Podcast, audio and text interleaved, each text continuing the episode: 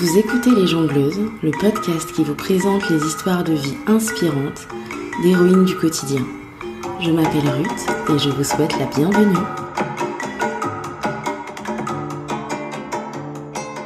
On dit souvent qu'il faut un village pour élever un enfant. Moi je pense qu'il faut une tribu. Des personnes qui nous comprennent et nous soutiennent, qui nous aident à avancer quand le chemin devient un peu compliqué. En tant que maman allaitante et maternante, la communauté Boobs sur Instagram joue ce rôle pour moi. C'est un compte qui me fait sourire, rire aux éclats, qui m'émeut et qui m'informe aussi. Boobs aborde l'allaitement et le maternage proximal avec humour et sans jugement. Derrière Boobs, il y a Lindsay. En plus d'animer cette communauté, Lindsay est une femme comme je les aime. Déterminée, sûre d'elle, et en même temps, prête à se remettre en question pour évoluer ou à partager ses propres difficultés pour euh, libérer la parole autour de l'allaitement et du maternage proximal. Vous l'aurez donc compris, pour ce huitième épisode des Jongleuses, je reçois l'INSEE. Nous parlons donc allaitement, évidemment, de maternité, de parentalité, d'adaptation du couple quand arrive un enfant, de multiculturalité et de métissage, mais aussi d'individualité et d'identité rapport au corps, relation à nos peaux noires ou à nos cheveux crépus, de racisme et de négritude, pour reprendre le terme de Saint-Gor et Césaire. J'espère que cet épisode vous inspirera autant que l'INSEE m'inspire. Bonne écoute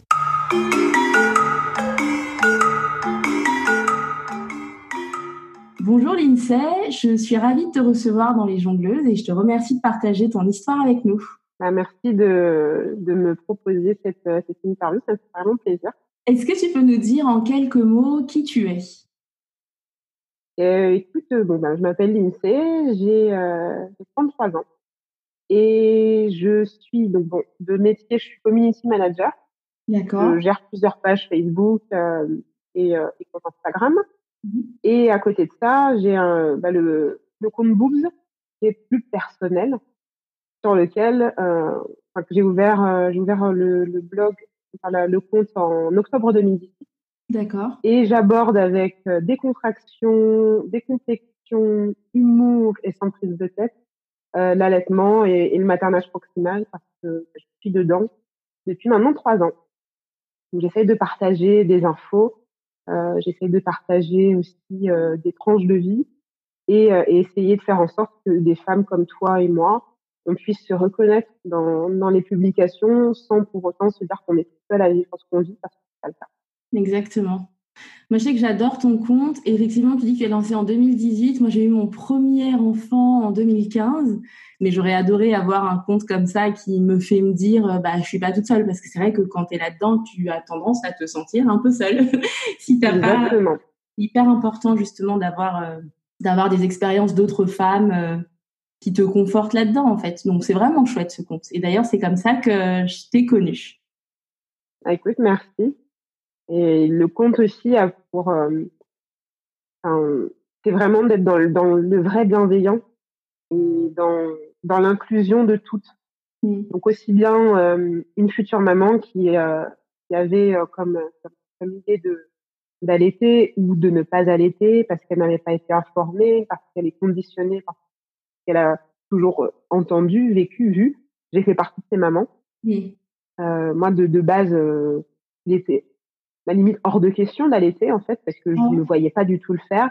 C'était quelque chose pour moi euh, qui était très lié à, la, à, ma sexualité aussi et à mon rapport au couple. Euh, pour moi, voilà, le, le biberon était une norme, voilà, parce que bah, aujourd'hui, c'est malheureusement comme ça que on va privilégier plutôt la, le, le, biberon à l'allaitement. Et, et, et, pour moi, la, la, poitrine, pour moi, était quelque chose de sexualisé. Mmh. C'était un atout pour moi. Mmh. Et, euh, et aujourd'hui, trois ans après, c'est absolument plus le cas. Mmh. Et paradoxalement, j'accepte euh, mille fois plus mon corps aujourd'hui qu'il y a trois ans. Il y a des, des, choses, tu vois, il y a des, une vision de mon corps qui a été euh, voyez, que j'ai que, que, que, complètement modifié avec la maternité. Mmh. Et, et sur le compte. Euh, c'est plus d'indulgence, c'est plus d'acceptation de toi. C'est même pas. Ouais, voilà, je, dirais même pas de l'indulgence parce que mon corps c'est mon corps en fait. Mon corps est tel qu'il est. Euh, je, je, voilà, je vis avec. C'est vraiment euh, ouais de l'accepter et mmh. de ouais j'aime cette expression, mais de faire fi du regard de l'autre et de me dire c'est moi et moi-même et je me fous des standards, je me fous de ce que la société euh, va pouvoir dire. Je, je, ouais, je m'aime, je m'aime comme ça, avec des seins qui ne montent pas jusqu'au cou, euh, avec euh, mes petits, voilà, mes petits, mes petits kilos, mes petits, mes ma peau flasque. Et enfin, enfin, je veux dire, je... qui est plus tout lisse, mais oui, c'est sûr. Avec le ventre qui est plus tout lisse, avec avec mes cernes, tu vois, et c'est vraiment ça que je veux faire passer en fait dans, dans ce conte, c'est euh, et kiffe ta life en fait, kiffe ta life, kiffe ton enfant, kiffe ton moment et fais en sorte que voilà, c'est ce soit pas euh, pas un moment qui soit sacralisé, mmh. mais que ce soit euh, un moment que voilà que tu partages avec ton enfant et, et qui sera une expérience unique. Et qui est juste normal en fait, et, qui est normal et banal. Mmh banal, tu vois.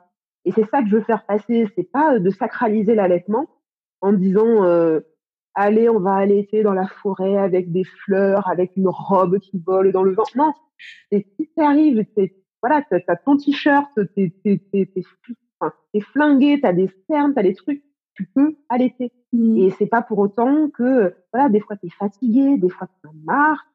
Euh, c'est pas parce que voilà, moi là ça fait trois ans que, que j'allaite mais des fois, je suis fatiguée. Mmh. Des fois, ça me saoule. et ça, c'est des trucs sur des comptes. Bah, si tu vas dire ça, waouh La mère indigne, quoi. Oui, non, c'est sûr. La mère indigne, tu vois. Et moi, sur ce compte-là, je veux que les femmes se disent pas, putain, un jour, euh, je me suis sentie fatiguée, j'étais au bout de ma vie, euh, j'ai voulu arrêter. Mais c'est pas pour ça que t'es une mauvaise mère, en fait. C'est juste normal. Ouais tu es juste normal. Et c'est pas parce qu'un jour, euh, bah, tu as mangé un McDo alors que tu que tu peux t'allaiter que c'est pas bien, que tu vas empoisonner ton enfant. Mmh. Pas parce qu'un jour, euh, tu as bu un verre de vin que tu vas empoisonner ton enfant. Non, tu peux allaiter et boire un verre de vin. C'est ça. Pas parce que, tu vois, il y a plein de, de, mythes comme ça qui sont véhiculés. Euh, il y a plein de jugements qui sont faits aussi pour des femmes qui, qui vont allaiter, qui vont materner, mais qui ben, qui vont faire un truc, euh, bah, qui vont par exemple boire un verre de vin, tu vois. Et je, te dis ça parce que j'ai fait des publications où je disais, ben, non, tu peux aller, tu peux aller et boire un verre de vin. Et c'est pas pour autant que tu vas flinguer ton allaitement, c'est pas pour autant que tu es une mauvaise mère, c'est pas pour autant que, voilà. complètement. Et, et je me dis, tu vois, tu me disais qu'en 2015, tu n'avais pas de compte comme ça. Alors moi, mon compte, il va pas, il va pas révolutionner non plus l'allaitement, hein, c'est pas ça, mais un truc qui désacralise. Moi, j'étais sur la Let's League. Et ça, c'est un truc, euh, ah, plein d'infos, il y a mille d'informations et je le recommande. Mais quand tu vas sur les forums, c'est euh, culpabilisation euh, plus, plus, plus. Mmh. Et ça, c'est des trucs, tu vois, moi, le, verre de vin, ben, j'ai attendu neuf mois pour boire mon premier verre de champagne à Noël, quoi. Et encore, j'ai trompé mes lèvres. J'ai trempé mes lèvres parce que je me suis dit, je vais empoisonner mon enfant ou et, c'est des trucs, euh, voilà, sur ce concept, en passant, en passant par l'humour, l'information passe d'autant plus. Complètement. Et, et tu culpabilises pas de faire des choses qui sont, qui sont normales, en fait. Mais tu vois, je trouve que c'est top parce que pour. Euh, je trouve que ce qui manque pour les femmes, c'est ce côté info. Et c'est vrai pour l'allaitement, c'est vrai pour l'accouchement physiologique tu as l'impression que tu fais un choix, mais en fait, tu choisis rien parce que tu es tellement conditionné que tu bah tu te dis pas bah tiens oui je pourrais faire un accouchement physiologique parce que ça n'existe pas dans tes représentations. Et du coup c'est cool parce que déjà tu apportes l'info. En même temps c'est détente c'est décomplexé tu mets des vidéos marrantes des petits mèmes et tout c'est cool. Du coup tu donnes l'info tu décomplexes et c'est inclusif. Tu vois je vois que tu tu vas pas jeter la pierre à des nanas qui allaitent pas par exemple mais au moins, tu, tu, tu t'apportes l'info, tu mets la petite graine, et ça, c'est vraiment empowering en fait, parce que du coup, tu donnes l'info. Si pour un prochain bébé, tu as envie de le faire, tu le fais. T'as pas envie, bah c'est pas grave. Tu le... Mais pour le coup, tu l'as fait en connaissance de cause. Donc c'est vraiment vraiment cool ce compte. Bah, en fait, tu m'as, je, ne sais pas quand tu as connu mon compte, mais il a évolué. Il a évolué parce que euh, j'étais beaucoup plus euh, au tout début. Euh, quand je l'ai ouvert en 2018, j'étais dans une position de, de défense et, euh, de, de rejet en fait de, de l'autre. C'est-à-dire que je pensais, je pensais euh, que ce que je faisais pour mon enfant était le mieux et que tout le monde devait faire comme ça. Quoi que quoi qu'il quoi qu'il advienne de leur de leur passif, je ne m'en occupais pas. Pour moi, je n'allaitais pas et parce que j'étais aussi, tu vois, mon mec c'était c'était dans le même truc. C'est tu veux, mon mec avant qu'on ait un enfant me disait ah ouais mais non mais si t'allaites pas, ça sert à quoi d'avoir un enfant, tu vois? Déjà de base. Donc moi déjà j'avais cette cette j'étais un peu réfractaire parce que bah, mon, mon, copain me disait ça. Et je me suis dit, euh, une, une, première pression, tu vois? Et puis, euh, et puis après, ben, quand on m'a posé mon fils sur, euh, sur moi et qu'il a commencé à téter, je me suis dit, quand même. et puis après, je me suis dit, bon, allez, vas-y, je vais le faire téter trois mois parce que c'est la, moi j'ai été allaitée trois mois, machin. Et puis six, et puis 9, et puis 22 mois en exclusif. Et puis, j'ai, voilà, j'ai, continué, j'ai continué comme ça. Mais au début, j'étais vraiment dans le rejet de, euh, bah, de ces femmes qui, euh, qui n'allaitaient pas. Mmh. Je me dis, c'est pas normal. Tu vois? Je, suis passée du tout au tout. Hein. Vraiment, je suis passée du tout au tout. Et puis après, ça le déclic. Et tu te dis, non, franchement, c'est pas, c'est pas en étant dans le, dans, dans l'invective, c'est pas et en étant dans le, dans le comment? Euh, La culpabilisation ou la... Dans la culpabilisation et euh, que, tu fais intégrer les choses aux gens. Tu ne feras jamais intégrer les choses aux gens. Les gens vont entendre et ensuite, c'est ça, vont faire leur cheminement. Et moi, j'étais dans cette démarche-là. Alors au départ, oui, j'étais hyper agressive et entre guillemets, on va dire extrémiste, parce que je n'incluais personne tu n'allaites pas, tu ne maternes pas, c'est pas bon. Et puis ensuite, prends du recul et tu te dis que on n'a pas toutes les mêmes euh, les mêmes cartes. On n'a pas toutes les mêmes, euh, on n'a pas toutes les mêmes, on n'évolue pas dans le même environnement. Clairement, clairement. Et moi, je me dis que j'ai une chance incroyable d'avoir un d'avoir un mari qui me soutient comme il me soutient. Mmh. Il m'aurait pas soutenu comme ça, je serais pas en train d'allaiter encore euh, mon fils trois ans après. Mmh. Ça c'est clair et net. Et et beaucoup de femmes n'ont pas la chance d'être avec une personne, d'être dans un entourage, d'avoir un entourage qui les soutient comme moi je suis soutenue. Et quand tu prends ça en considération et que tu penses à ça, tu te dis que même la nana qui a allaité un jour, tu te dis que c'est une victoire. Ouais, c'est ça. C'est déjà une victoire.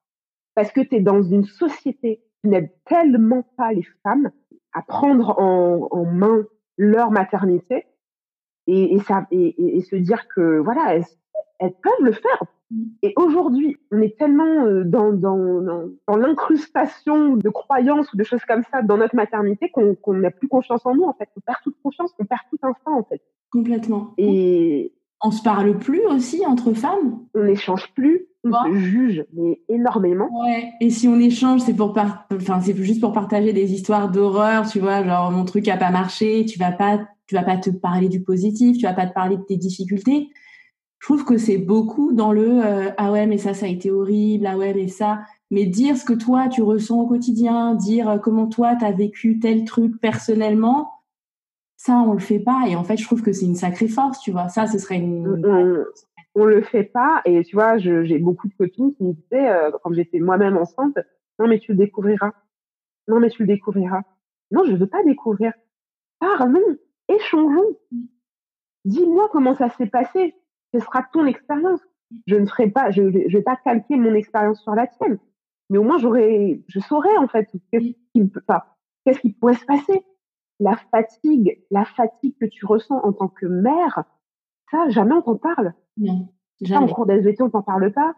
Au lycée, on t'en parle pas. On t'en parle pas, je trouve. Prépa de l'accouchement, on t'en parle pas. On t'en parle jamais. On t'en parle jamais. Et ça, c'est un truc, tu vois, les femmes, on n'échange plus. Puis on est toutes, euh, tu vois, dans une société individualiste. Donc on est toutes les unes éparpillées. Il n'y a plus cette notion de village, tu vois. Il n'y a plus cette notion de sororité. Ça, ça n'existe plus. Exactement. Exactement. Et tu vois, même sur les réseaux sociaux, enfin, tu vois, il y a un semblant de sororité, mais une fois qu'il y a une, une opinion qui diverge, alors là, c'est la division, tu vois. Et, c'est ça qui, manque cruellement, qui manque vraiment cruellement. Et, cette notion, euh, je, le dis souvent en fait sur mon compte, c'est que la bienveillance, ça, ne s'applique pas qu'aux enfants. Exactement. C'est pas, pas parce que tu es bienveillant avec ton enfant que tu peux, être, tu peux te qualifier de personne de bienveillante. Mm. La bienveillance, ça, ça s'applique à tout être humain, jeune ou moins jeune, et à commencer par soi. Ouais. Tu vois? Et, euh, et vraiment sur mes sur les différents comptes que je que, que je fais, c'est c'est des femmes qui vont se dire bienveillantes. Ah mais je suis dans la bienveillance positive, éducation. Et puis à côté de ça, qui viennent et qui te cassent en 4000 morceaux mmh. quand ton opinion diverge des leurs. Après, je trouve que ce qui est, ce qui est euh, délicat avec la parentalité, c'est que c'est tellement viscéral et en même temps, tu sais tellement pas ce que tu fais. En vrai, c'est ça, tu vois. En vrai, tu te dis, bah, je vais faire ça et puis j'espère que c'est la bonne solution, tu vois.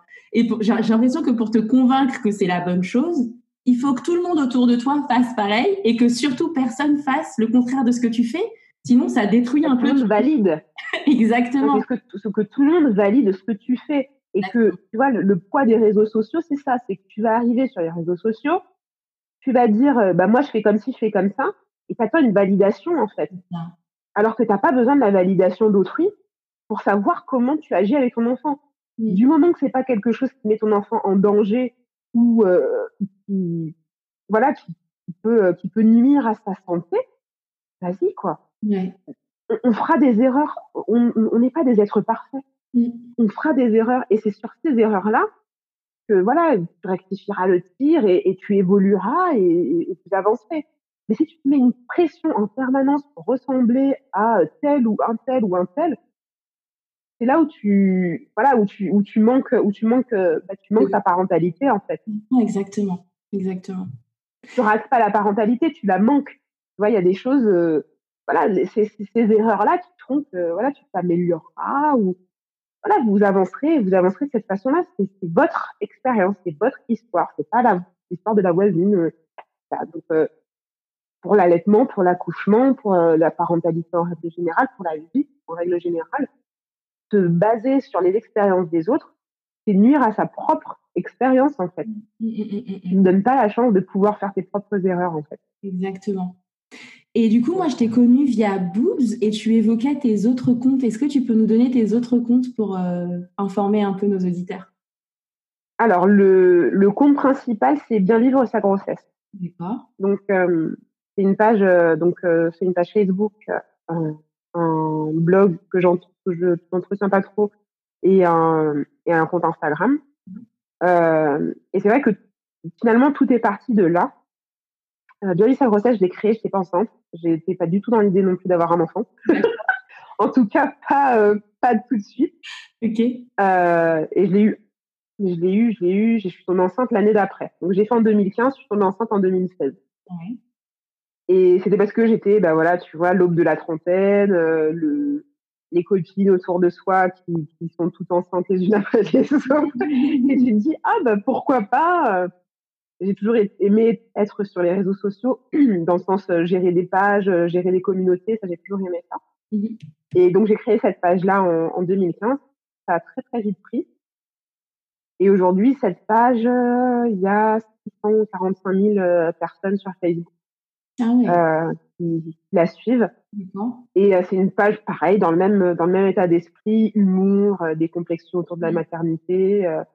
J'essaye au maximum de pas mettre de trucs anxiogènes. Ouais.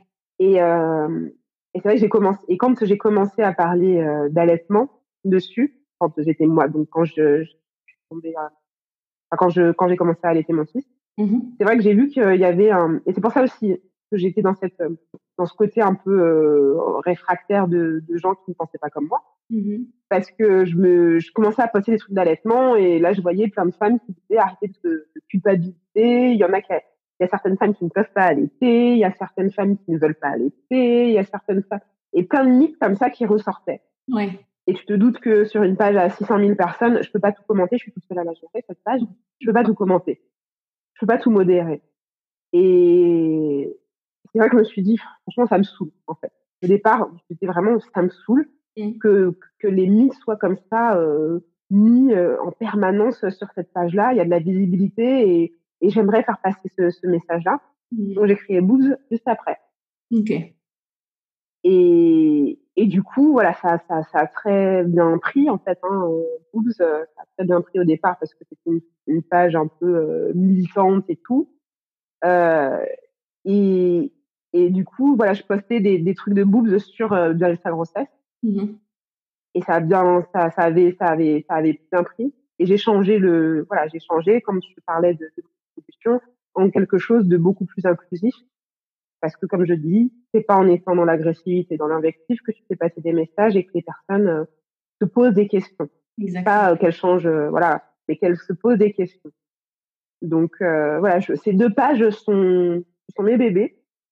Boobs, c'est plus personnel parce que vraiment, j'entretiens une relation avec euh, avec les abonnés que je n'entretiens pas du tout avec euh, les abonnés de Diabète 57. C'est beaucoup plus général. Euh, je, je, je non, j'échange même pas. Enfin, vraiment, je, très très très très rarement j'interviens quand, euh, par exemple, il va y avoir des sujets un petit peu clivants, oui. pour qu'il n'y ait pas de débordement dans les dans les commentaires. Mmh. Mais sans ça, non, j'interviens pas. D'accord. Et euh, avant d'arriver à ces pages, c'était quoi ton, ton parcours? Tu me disais que tu étais community manager, donc ça, c'est ton métier au départ? Alors, mon métier au départ, euh, j'ai un, un, parcours assez euh, autodidacte, d'expérience en expérience. Je, je, suis arrivée dans le marketing digital. pour, pendant, ouais, pendant cinq ans, j'ai travaillé dans une agence marketing et puis j'ai monté ma boîte pendant trois ans. Mhm. Et aujourd'hui, donc, je suis freelance et, euh, et, à mon compte. Voilà. Bien. Très, très bien. Donc, du coup, si j'essaie de résumer les bails avec lesquels tu jongles au quotidien, tu as ton activité de freelance, tu as ton activité de, de, de, community manager sur euh, tes pages, tu as ton rôle de maman. Est-ce que j'en oublie d'autres? Bah, de, de compagne, de femme? Ouais. Comment tu trouves ton mmh. Euh, entre tout ça Et est-ce que j'en oublie d'autres déjà? Non, t'en oublies pas. Pour l'instant, euh, je pense que c'est c'est pas mal pas mal de casquettes. Euh, et le comment je le gère, je suis très bien soutenue. Ouais. J'ai un j'ai un j'ai alors je me suis découvert, je sais pas si on peut dire je me suis découvert, mais je, le côté féministe en moi est vraiment ressorti encore plus depuis ces, ces dernières années. Mmh. Euh, et ce, ce besoin euh, et cette envie de m'affirmer en tant que moi, Lindsay, ouais. en tant qu'entité femme. euh, et, euh, et, en fait, euh, j'ai un homme qui, qui, me soutient à, à 3500% en fait dans ce que je fais. C'est un beau pourcentage. Ah, c'est un, un, un, pourcentage plus qu'important en fait d'être soutenu, d'être soutenu en fait dans ce que dans ce que l'on fait, dans ce que l'on entreprend. Ça me permet de d'être beaucoup plus sereine sur ce que je vais faire, il faut savoir que voilà, je, je, suis une personne qui a 500 000 idées à la, à la seconde, mmh sans mentir, et qu'il faut me suivre, et qu'il faut me suivre dans tout ça, et que voilà, ça fait dix ans que je suis avec euh, avec mon mari et que il me soutient quoi qu'il arrive dans ce que je fais, euh, et ouais, voilà, il est vraiment euh, c'est hyper hyper hyper important d'avoir un entourage qui, qui, te, qui te nivelle vers le haut. En ouais. fait.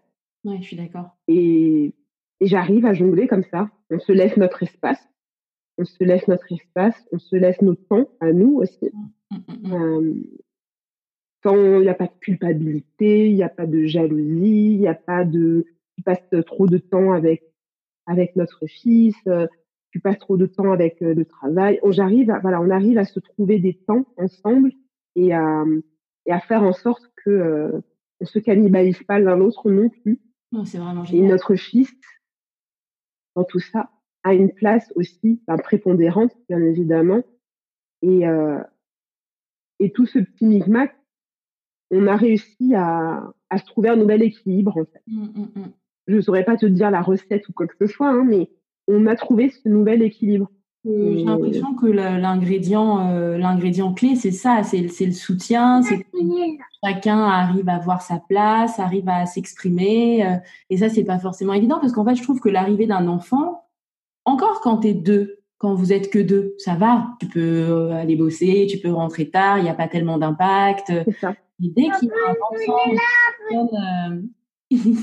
une petite personne qui dépend entièrement de vous deux pour sa survie et qui peut pas, enfin qui, qui t'occasionne des tâches en plus et qui peut pas participer, ça contracte beaucoup plus en fait. Ça contracte toi la part de ton identité, ça contracte le couple.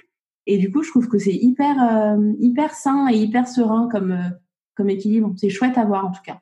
Mais après, tu vois, c'est pas non plus euh, le monde des bisounours, hein, dans le sens où, tu vois, encore une fois, sur les réseaux sociaux, on va pouvoir te dire ah bah non mais moi c'est ma vie c'est parfait, ma maison elle est nickel, mon mari il est nickel, ma vie elle est nickel. Non la vérité c'est que moi ma maison c'est Bagdad, on va pas se mentir. mais bon voilà c'est mon bordel organisé, mais mais je m'y retrouve. L'essentiel. Voilà. Et puis non, et puis avec mon mec, voilà, on a passé des, on a eu des hauts, des bas. Euh, ça a été, euh, voilà, ça a été euh, des remises en question, des, des, des recalibrages, des, des, des bonnes prises de tête. Mais voilà, on est là l'un pour l'autre. On, on se dit pas, voilà, on va rester no matter what comme ça, machin. Non, on, on, on a rééquilibré les choses, on a parlé beaucoup, beaucoup lui, plus que moi, parce que moi, je suis vraiment une, en mode euh, tombe. Si tu ne tires pas les, les verres du nez, très compliqué. Mais il me connaît. Et, et voilà, on... l'arrivée d'un enfant, c'est un bouleversement. C'est un bouleversement. Et si tu ne poses pas les bases en termes de communication, ça c'est plus important. Il, il rigolerait, à, euh, il rigolerait à m'entendre parler de communication quand je te dis qu'il me tirait les verres du nez, mais c'est la vérité en vrai. Tu parles pas, c'est la mort de ton couple. Ah, c'est clair, c'est clair. Et enfant, avec un enfant, c'est pire, parce que tu as en plus la baisse des hormones, tu as en plus ta remise en question propre, tous ces chamboulements qui font que tu deviens euh, une nouvelle personne, une meilleure version de toi-même, mais une nouvelle personne. Et, euh, et euh, si t'as pas ça, si t'as pas ce, ce, ce, pilier, en fait, je parle pour mon cas, hein, Ouais. si t'as pas, si j'avais pas ce pilier-là, je me serais effondrée. Mm. Et le couple serait parti, euh, serait parti aussi, quoi. Il y a une sage-femme que j'adore. Je sais pas si tu connais Karine, la sage-femme. Mm, mm. non, non, non, En gros, elle explique que devenir maman, c'est comme si tu te fragmentais en mille morceaux pour te reconstruire derrière. Et je trouve que c'est vraiment ça, en fait. Et si t'as pas le soutien pour t'aider à ramasser les morceaux, à tout recoller dans le bon sens ou dans un nouveau sens qui est plus joli, mais en tout cas pour euh, t'aider à tout rassembler, à te contenir, à te chouchouter, surtout au départ, tu vois, tu te souviens du début quand tu dors pas, quand tu c'est ce que tu disais, au bout du rouleau, mais euh, oui, effectivement, c'est ça, tu t'effondres en fait, parce que c'est une expérience spéciale, mais je trouve que c'est vraiment un révélateur, un amplificateur de plein de choses, et c'est chouette. Ah, c'est comme, comme euh, tous les processus de changement en vrai quand tu es arrivé au bout ou quand tu es arrivé dans un, dans un, sur un nouveau cycle, c'est très agréable. Puis tu dis, bah oui, c'est génial, machin. Sauf que entre temps, tu as eu tous les bas, tu as eu les, tu vois, les, ajustements qui ont été un peu difficiles, un peu douloureux. Mais, euh, mais c'est chouette en tout cas ce que vous avez. C'est vraiment top. Ouais, je, je, je, je, me sens vraiment chanceuse. Vraiment.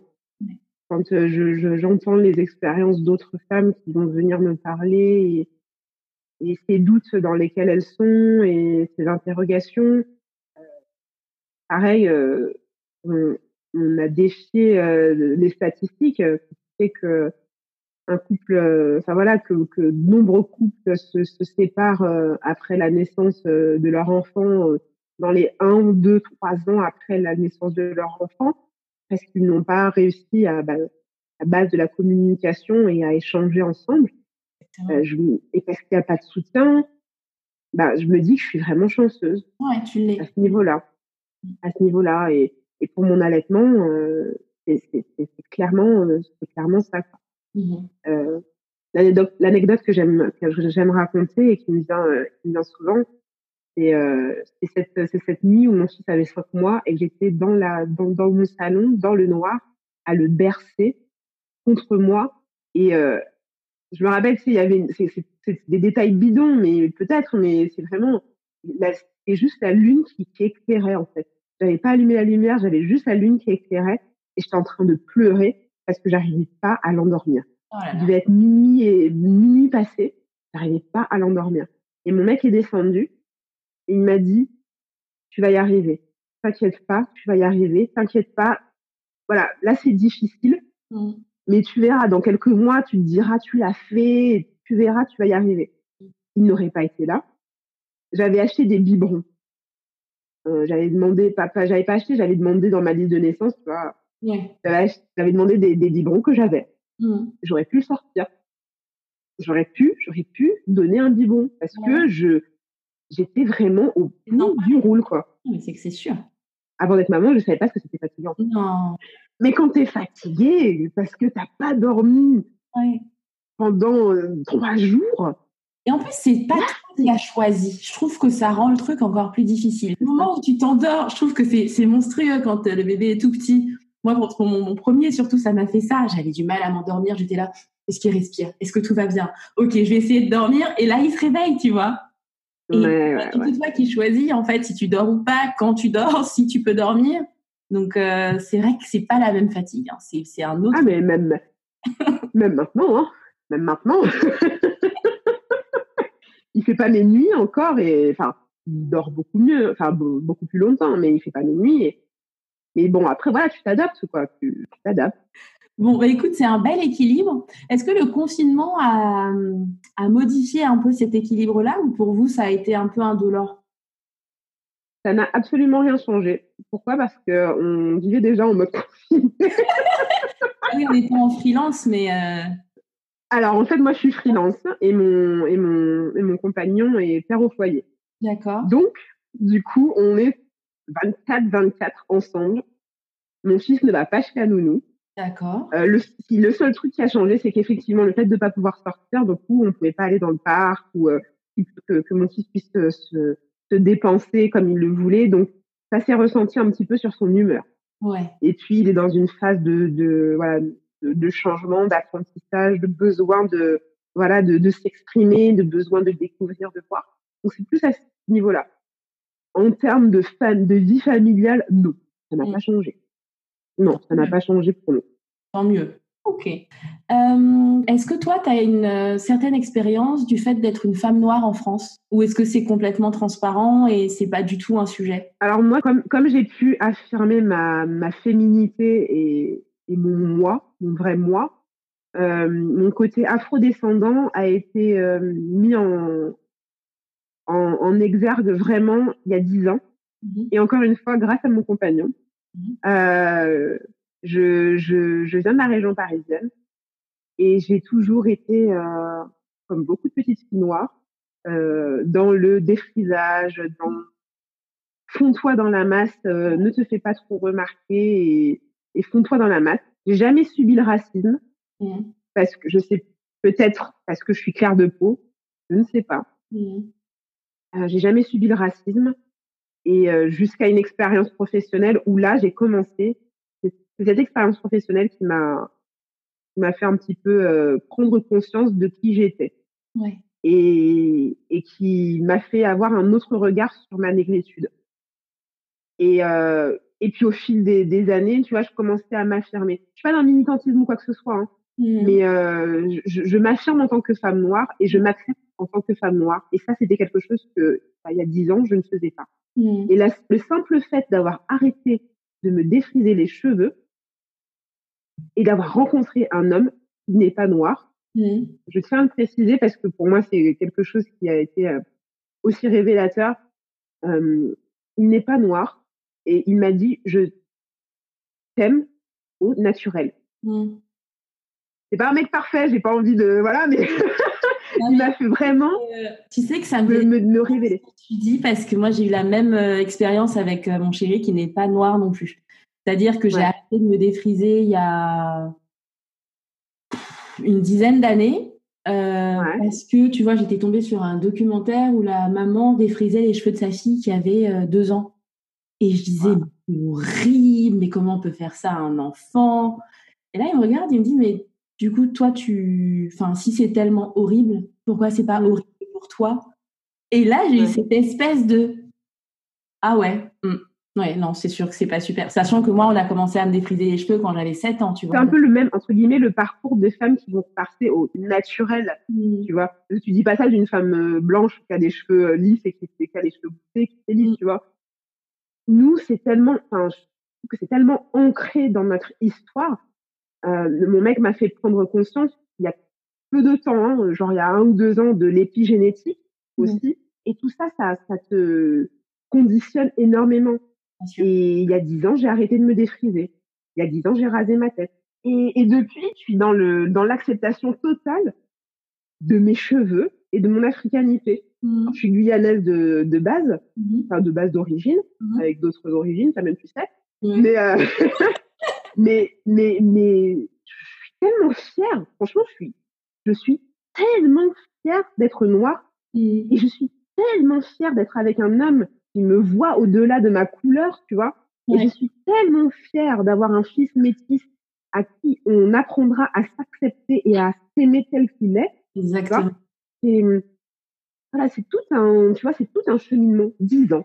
Ouais. Dix ans de cheminement. Dix ans de cheminement sur la femme noire que je suis, professionnellement accomplie, qui, voilà, qui, qui, qui, qui se bouge, qui, n'attend pas des autres pour faire les choses, me bouge, je me prends des tôles, je me prends des tôles, je me relève, j'avance, je fais les choses, tu vois. Et, et être noir en France, pour moi, c'est pas une tare. Mmh. Encore une fois, peut-être parce que j'ai pas vécu le racisme à fond, comme certaines de mes, de mes copines ou certaines de mes connaissances.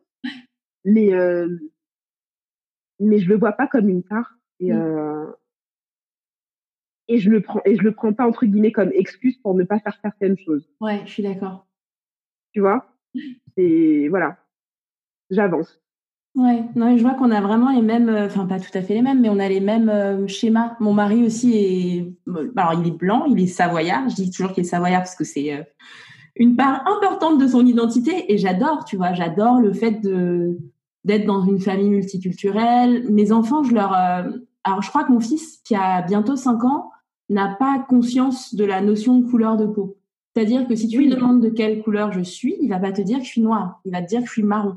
C'est pareil ici. On ne met pas d'étiquette. Ils sont petits encore, tu vois, ils ne met pas d'étiquette. Mais tu vois, j'avais une, j'avais une discussion avec une, une femme blanche mmh. qui, me, qui me disait, euh, ouais, les blacks.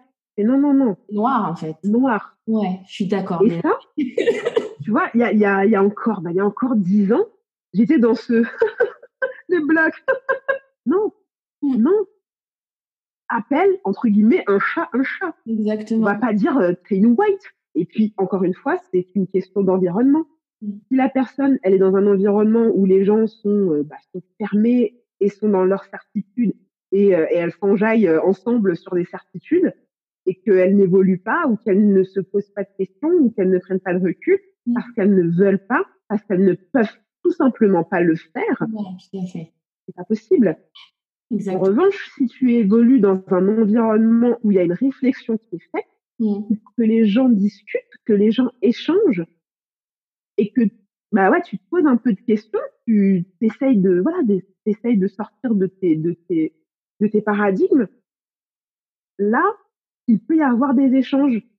Quand tu vois sur les réseaux sociaux certains comportements, certaines réflexions, désolé, hein, quand tu es sur Facebook, tu vois une publication sur un noir et dans les commentaires, ça change. On est en 2020. Ouais, c'est on est en 2020. Et que le racisme soit aussi décomplexé, je me dis qu'il y a encore un énorme travail à faire. C'est sûr. C'est sûr. Après, tu vois, moi, je suis un peu comme toi dans le sens où j'ai subi peu de racisme. Après, les expériences racistes que j'ai vécues, je m'en souviens. C'est ce que c'était dans le domaine du travail. C'était pour euh, louer un appart, du coup, c'est des choses qui sont ultra. Euh, bah, tu vois, ton boulot, ton logement, c'est quand même un peu ton identité, tu vois. Donc, je m'en souviens. Après, tu vois, le fait que bah, mon chéri est blanc, sa famille est blanche, il avait un papy qui avait jamais, ils sont de Savoie. Tu pourrais te dire, ah ouais, petit village, machin, tout ça. Mais son papy avait jamais voyagé, il était tellement ouvert. Et du coup, je, moi, je baigne un peu dans ce truc-là. Tu vois, j'ai son, j'ai son père, son, ses oncles qui se sont brouillés avec des gens de la région en mode, euh, non, non, non, oui, on lui parle plus. mais parce que non non mais il tient des propos. Et là tu sais que le gars a déconné sur le, la couleur de peau quoi tu vois. Et du coup moi ça ça me donne de l'espoir en fait. Tu vois je me dis le racisme en fait on pourra jamais l'éradiquer. Mais le ah fait que des gens qui n'ont jamais euh, rencontré de personnes noires de personnes arabes ou de personnes venant d'ailleurs et qui les acceptent comme moi j'ai été acceptée je me dis ben en fait, moi, ça me donne de l'espoir. Après, c'est, peut-être une vision un peu bisounours, mais euh, ouais, je choisis de me focaliser là-dessus, en fait. Oui, après, bien évidemment, bien évidemment, il faut pas avoir ça de façon binaire, encore une fois. Et, et, et, à nouveau, euh, les personnes euh, racistes, c'est plus de l'ignorance, en fait. Ouais. Et, et, ça, et ça, et ça, tu vois, c'est encore une fois, c'est quand tu prends du recul. Est-ce que tu vas être dans une vision binaire, tu vas dire ah le con, le facho, là, là. Non, tu te dis, comme tu dis, les gens n'ont peut-être pas voyagé, et encore une fois, tu penses aux gens, ils n'ont pas forcément un cercle euh, qui leur permette d'avoir ces réflexions. Je dis pas que les gens sont cons, hein, mais que les gens euh, n'ont pas forcément l'opportunité d'être euh, avec des personnes qui leur permettent de, de faire euh, avancer ou de cheminer dans leur dans leur pensée, tu vois. Du coup, je, je je juge pas ces gens en fait. Mmh. Je préfère me dire, euh, écoute, euh, le monde est tel qu'il est. Mmh. On peut malheureusement pas changer les gens en fait. C'est ça. Ils sont pas dans une démarche de, de changer eux-mêmes ou de prendre du recul eux-mêmes. C'est pas nous qui, qui, le feront. Donc, euh, Moi, je trouve que la seule chose sur laquelle on a un contrôle à ce niveau-là, c'est nous-mêmes en fait. Comment tu fais les choses? Par quelle par quelle lorgnette tu regardes les choses? Et puis comment t'élèves tes enfants aussi? Mon fils, euh, tu vois, il me pose plein de questions. Son obsession, c'est pas du tout la couleur de peau, c'est la mort, par exemple. Mais euh, le jour où ce sera la couleur de peau, euh, là, je me dis qu'en fait, la façon dont on l'élève, en lui faisant écouter de la musique, tu vois, on va écouter de la musique ivoirienne, on va écouter de la musique nigériane, on va, on va, on est, enfin, c'est tellement ouvert, on va manger de la sauce gombo, de la tartiflette. Et du coup, en fait, ces deux cultures et, leurs deux cultures sont tellement fortes et on a une vision tellement positive du fait qu'on a deux cultures que je me dis, je lui fais une base forte et si demain il est confronté à du racisme, bah, j'espère qu'il aura les premières armes pour y faire face ou en tout cas que ça lui paraîtra tellement étrange que, bah, que ça le touchera même pas, tu vois. Et puis, s'il est confronté, bah, on y fera face, mais je me dis d'abord commencer par le positif, tu vois. Bah, nous, pour juste parler des origines, tu vois, donc de mon côté, je suis, euh, je suis guyanaise, avec toutes les, toutes les sous-origines que ça comporte. Euh, et, mon, et mon compagnon, lui, est, est carteron. Donc, euh, vietnamien, espagnol. Et du côté de son père, algérien et, euh, et kabyle. Wow. Melting pot. Et un peu de breton. D'accord. Un peu de breton. Tout le monde est breton. et, et, et, sur cette base-là, tu vois, mon fils, pareil, tu vois, on, ne peut pas euh, ne pas lui apporter en fait tout ce tout ce mélange et qu'il n'en ressort pas quelque chose de bon. Exactement. Tu vois, mais mais à nouveau, tu peux être tu peux être dans une famille euh, métisse et pour autant avoir euh, bah, des, des, certitudes hyper fermées. Tu vois, ça, ça ne ça, ça, ça ne présage, ça ne prévaut pas d'être dans une fermeture d'esprit. Nous, on essaye ben, de lui apporter à notre petit niveau des valeurs, euh, des valeurs qui lui permettra par la suite de faire ses choix. Exactement. Et il euh, n'y a pas de libre arbitre parce que c'est impossible qu'il ait un libre arbitre puisque c'est nous qui lui lui lui apportons euh, des billes en fait dans, dans sa façon de, de, de, de, voir les choses et de penser les choses. Exactement, exactement. Et en fonction de ses rencontres, en fonction de ses expériences, il se forgera euh, sa, propre vision des choses. Et, encore une fois, même si c'est notre fils, on ne pourra pas le forcer à penser comme nous. Absolument. Tu de juste poser les bases et espérer que ça les bases. bien, quoi, en fait, c'est tout. Hein. Exactement. Et de voir sa maman noire avec des cheveux crépus. Et, euh, et ouais, et, de, de, voir son père comme ça, euh, qui, qui n'est pas dans, dans, dans, les standards, qui est à la maison et, et voilà, qui ménage, qui, respecte sa femme. c'est cool, hein, mais c'est voilà, c'est des, des, bases de le voir comme ça, de voir ça, ça pose les bases. Exactement, exactement. Comment est-ce que tu vois ta route? Là Comment tu envisages le futur? Est-ce que pour toi c'est un boulevard tout droit ou bien c'est une route de montagne pleine de virages, d'intersections? Comment tu vois la suite? Comme ma vie en général, ça n'a jamais été linéaire. Alors j'ai pas une vie de faux folle non plus euh, en mode euh, tous les quatre matins je saute d'un pont en élastique, mais euh, je crois aux rencontres en fait. En fonction des rencontres que je vais faire professionnellement, personnellement, c'est ça qui va qui me guide. Et je peux pas te dire demain. Euh, aujourd'hui, je, enfin, j'aurais jamais pu te dire aujourd'hui que je ferai une interview ou que je tiendrai une page sur l'allaitement, encore moins il y a trois ans. Mais euh, je, je, je, je, ne sais pas de quoi est fait demain et je, je ne veux pas non plus que ce soit l'idéal. La vie n'est pas n'est pas marrante si tout est programmé. Donc je te dirais plus que c'est euh, une vie euh, de virage, euh, une vie de, de virage et de surprise. Très bien, très très bien. Alors l'INSEE, on arrive au questionnaire des jongleuses, ce qui veut dire qu'on arrive aussi à la fin bientôt de notre interview. Parmi tes balles, est-ce qu'il y a une balle que tu ne veux surtout pas laisser tomber? Celle de la détermination, celle de ne jamais abandonner et de, voilà, de toujours essayer de, de me relever malgré euh, les épreuves. Je ne dis pas que ça, ça sera, parce que ce sera facile, hein, mais, mais jusqu'à présent, euh, jusqu'à présent, j'ai toujours fait en sorte que les expériences que j'ai pu euh, vivre, euh, heureuses, malheureuses, euh, m'apportent quelque chose. Exactement. Est-ce qu'il y a une balle que tu aimerais voir euh, avoir plus de place? Le lâcher prise. D'accord. Je peux des fois me mettre la pression sur certains domaines où je pourrais, euh, voilà, je pourrais lâcher euh, plus de l'est et, et, me dire, il y, y, a plus grave en fait, il y a plus grave.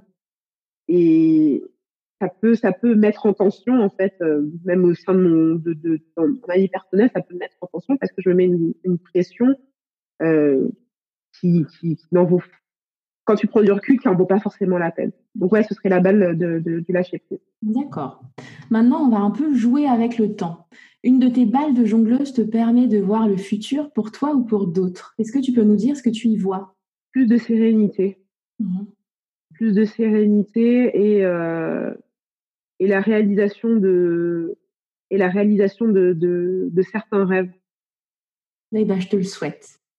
Une de tes balles euh, permet d'envoyer un message à l'INSEE du passé. Elle a quel âge et tu lui dis quoi?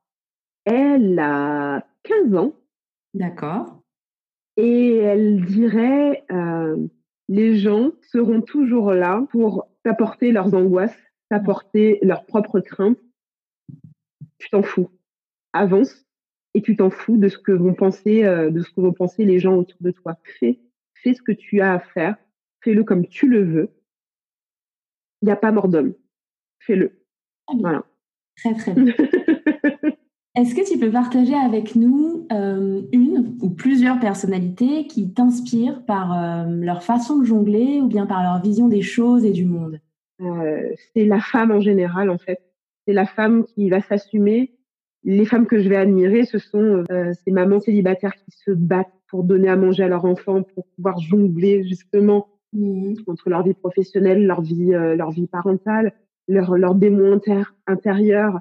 Euh, cette femme euh, entrepreneur qui va se jeter à l'eau et qui va, même si elle se prend une tôle, elle va quand même euh, réaliser ses, ses rêves. cette femme au foyer qui va être avec ses enfants et qui va, qui va gérer ses angoisses, qui va gérer la maison, qui va gérer son mari. Euh, voilà, c'est tout, toutes ces femmes, c'est toutes ces femmes en, en général. J'ai pas de figure, euh, des célébrités ou choses comme ça qui, qui m'inspirent. En... C'est la femme en général, en fait. Bah, écoute, c'est quelque chose que je partage et c'est pour ça justement que je fais ce podcast. Je trouve que les femmes sont d'une force, d'une résilience et m'inspirent. Beaucoup, beaucoup de femmes m'inspirent et je suis complètement en ligne avec euh, avec ce que tu dis là. Euh, pour finir, c'est quoi pour toi le secret du bonheur? Le secret du bonheur, c'est l'écoute. L'écoute de l'autre mmh. et l'écoute de soi. Et, et si tu t'écoutes pas, tu ne sauras jamais trouver ton équilibre. Tu ne sauras jamais déterminer tes limites mmh. et déterminer jusqu'où tu peux jusqu'où tu peux aller en fait. Donc ouais, c'est l'écoute, la communication de, de toi et des autres. Très bien. Bah, écoute, merci beaucoup Lindsay d'avoir pris le temps de partager euh, ton histoire euh, sur les jongleuses. C'était un vrai plaisir pour moi. Bah écoute, un vrai plaisir aussi d'échanger avec toi.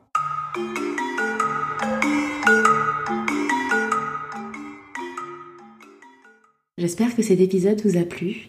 Vous pouvez retrouver les pages animées par l'INSEE sur Instagram ou sur Facebook en tapant Boobs, donc B2OBZ, ou encore Bien vivre sa grossesse sur les deux réseaux sociaux.